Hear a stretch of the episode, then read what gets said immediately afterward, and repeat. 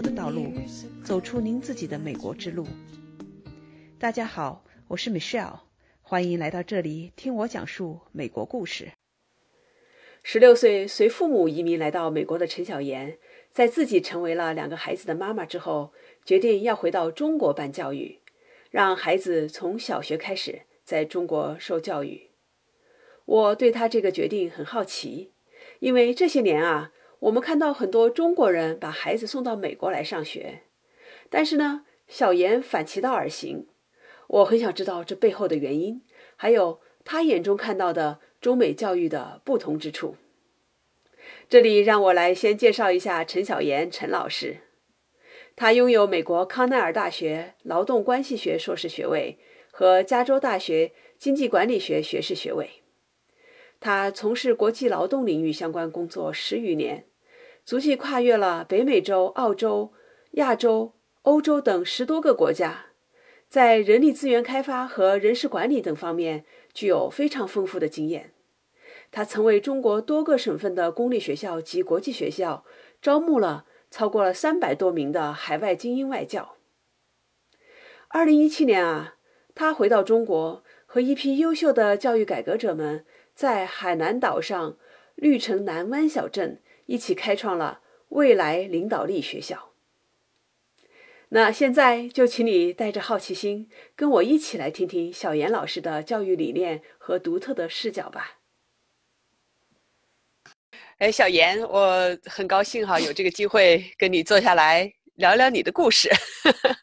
谢谢你的邀请，能跟大家一起分享故事，我也是很开心的。对，我知道你是在三藩那一头，你是带着你全家人，为了孩子的教育，从美国从湾区啊 最发达的地方搬到中国去，呃，我觉得非常有意思哈，这背后的原因啊，这背后的一个思维过程，以及你对中国和美国教育的一些看法，呃，我想通过今天的这个访谈，呃，你可以分享给我们的听众。我们先开始。从你当时为什么要到中国去办学啊？去参与这个学校的创办，呃，这个出发点，这个原因，先讲给我们听，然后我们再说到你看到的不同。嗯，好的。啊，其实我三年前就是跟一个啊团队吧，呃，回到海南那边去办一所嗯私立学校。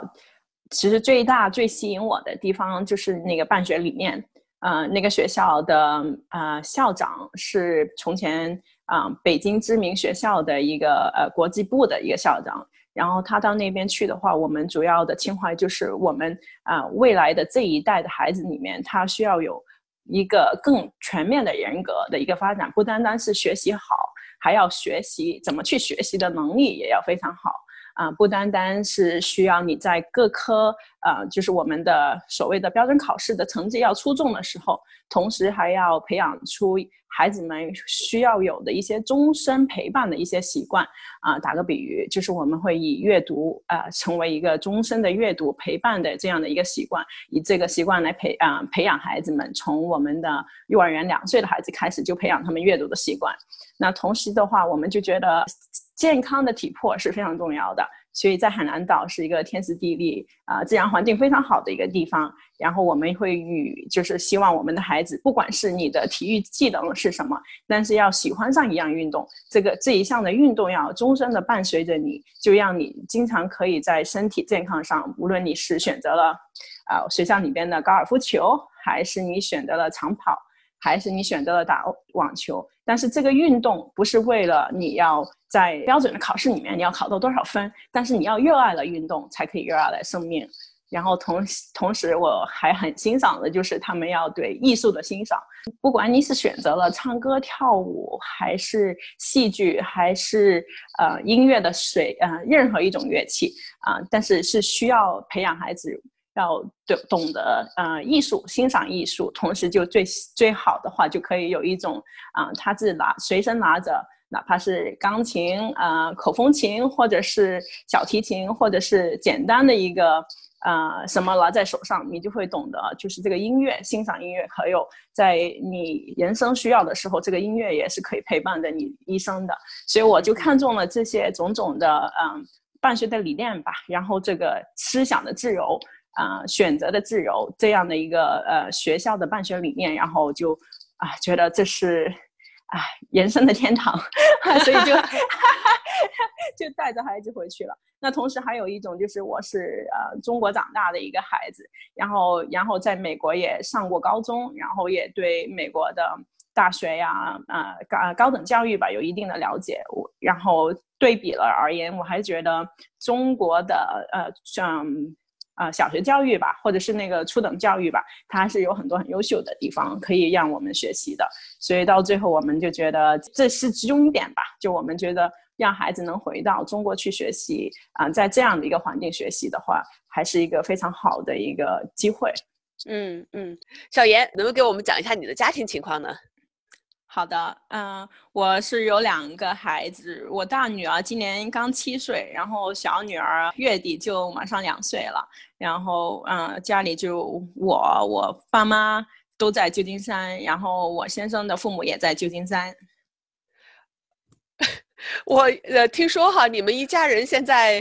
因为这个疫情被分成了两半儿。那天跟你聊天时候，我说：“哎呦，这么长时间哈，就是很意外的被分成两半儿。”给我们讲一下到底是什么原因？因为你现在人在旧金山，但是你呃你是回中国去办学。是的，就当时呃，我我们决定回家，我们决定全家回中国的时候，我先生也把他在美国的工作辞掉了，因为他本身在美国的时候，他也是一个补习老师吧，就他在物理、化学跟数学、理科方面还是比较强的，所以当时我们举家搬回去的时候，他也在学校里面当起了老师，嗯，然后这个全职的老师对他而言也是一个非常有生命。意义感的一个职责吧。那当时呃，我们回去的时候的一个非常理想的一个状态，因为中美这个自由出出入这个状态实在是太好了。然后飞机花一个晚上就回到美国了。那当时我们是打算，就是我们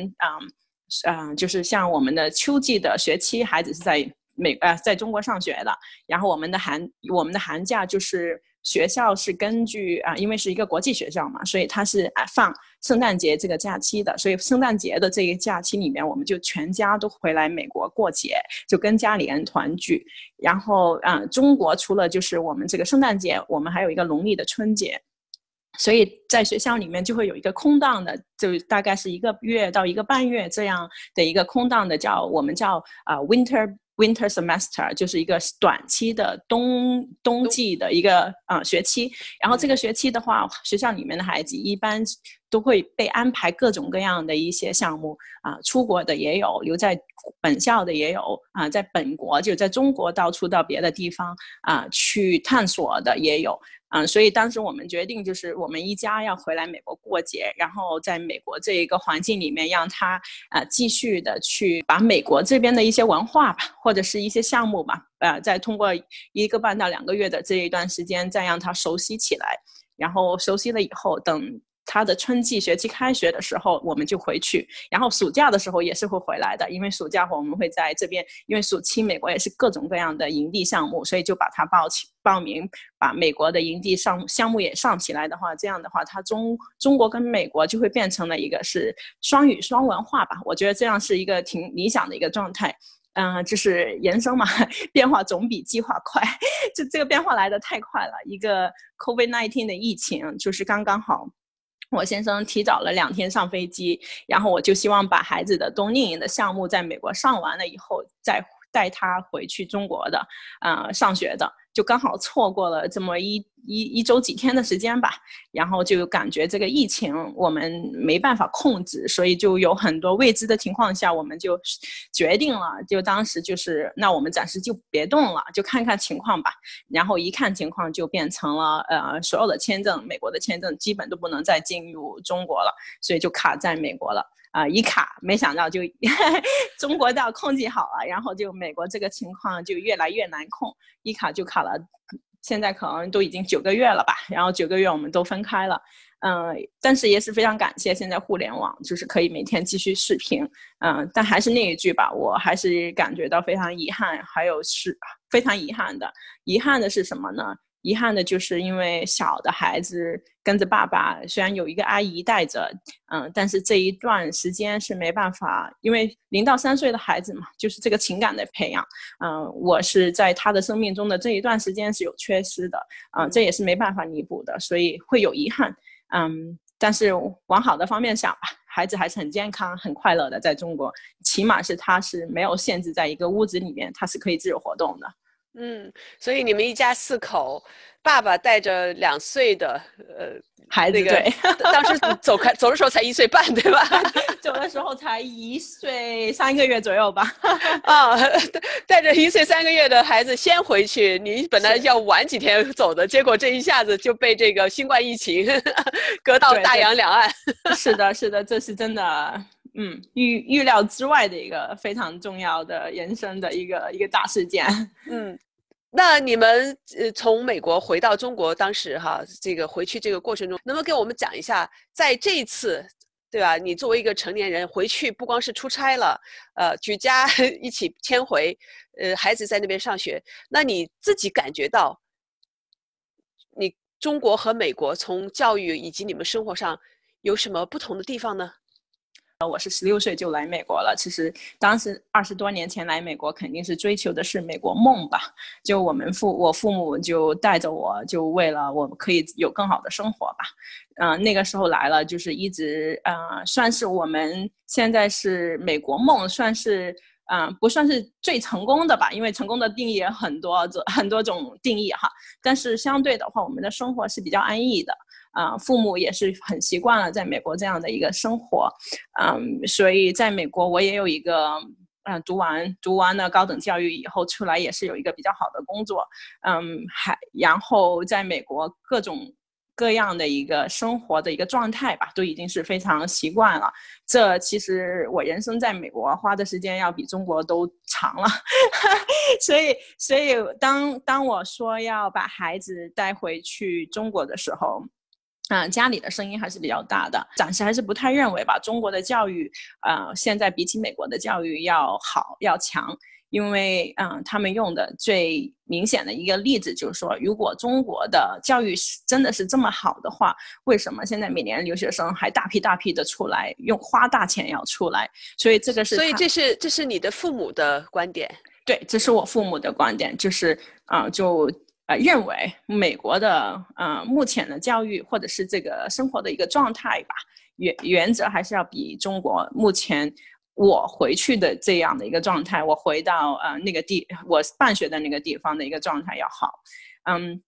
当然这不否定哈，因为在这一个很熟悉的地方生活了这么长时间，就很多便利的东西在美国已经是非常熟悉了。当然，我在把全家。搬回去的之前，我是自己出差已经有两回，就有一回是一个多月，有一回是两两个月。我是把大女儿又带回去，让她做了一个提前的适应的，因为我当时嗯父母的呃父母的建议吧，我是充分的考虑到了。因为我也是非常担心孩子的不适应，因为回去玩跟回去生活毕竟还是两回事的。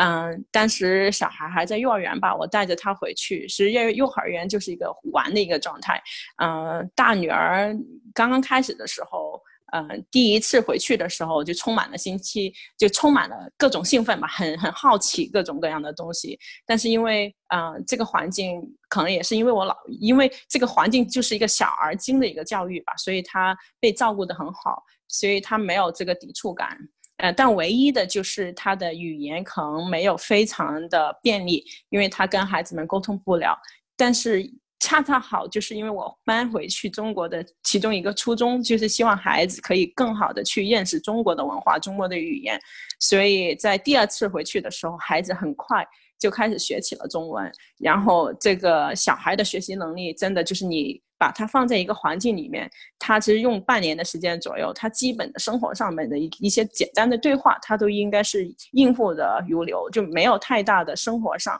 或者是学习上的障碍。嗯。这是让我感觉这是一个非常对的一个决定吧。就是其实孩子，无论你无论你放他在哪个环境，我我自经常自己也问啊哈，因为我其实除了回去中国，因为我在我自己的教育理念里面，我认为未来的世界是一个全球世界。如果你要成为一个呃，在这个世界上面，你要成为一个。嗯，领领袖者吧，你是需要对全球的人会有一定的呃认知或者了解，然后你要对这个文化有一个充分的认知跟了解。所以我之前我跟我先生，嗯啊也有讨论过，就是在中国可能就五年，最多就五年，然后五年以后我们再选一个不在美国、不在中国，到另外一个国家再去。啊，生活就这是对大人也是一个挑战吧，对我们而言也是个挑战，对孩子也是一个挑战，就让他们也去啊啊，把他们的这一个啊眼界吧扩大，让他嗯啊，在我们还能的时候，带着他，我们自己去啊认我们大人吧，我们成人吧，我们夫妻俩也是。啊，冲着这个更好的去认识这个世界的同时，就他跟在我们的身边，让他也有啊比较好的一个环境，让他去呃了解，让他去学习，让他成为就这个全球全球化的大环境里面，他为他做一个更好的准备吧。好，我们也经常说嘛，global citizen，对吧？就全球公民，那就不是说我是只是说我是哪个国籍的人，而是我带着一个思维啊，我们是。呃，了解不同的多元的文化，然后在不同的环境里面吸取营养，让自己成为一个比较开放心态的，呃，比较能够更多的，呃，共情或者了解其他的呃文化的人。嗯，是的，是的，因为我自己的工作的原因吧。我就认为了，如果以后的孩子能掌握啊西班牙语、英语跟中文的话，这个世界里边的大部分的人他都可以沟通了。只要他能沟通，他就可以有呃去，只要他愿意，他就可以去认识这个世界，去了解这个世界，了解这个世界的不同的文化。我猜想你听到这里可能会和我一样感到，小严老师的教育观念啊有国际视野，他所参与的这所学校啊到底是什么样呢？下一期是我和小严谈话的继续，请记得订阅我的专栏，或者在 YouTube 上搜索 Timi Shell 讲述美国故事”相关视频。欢迎继续收听节目。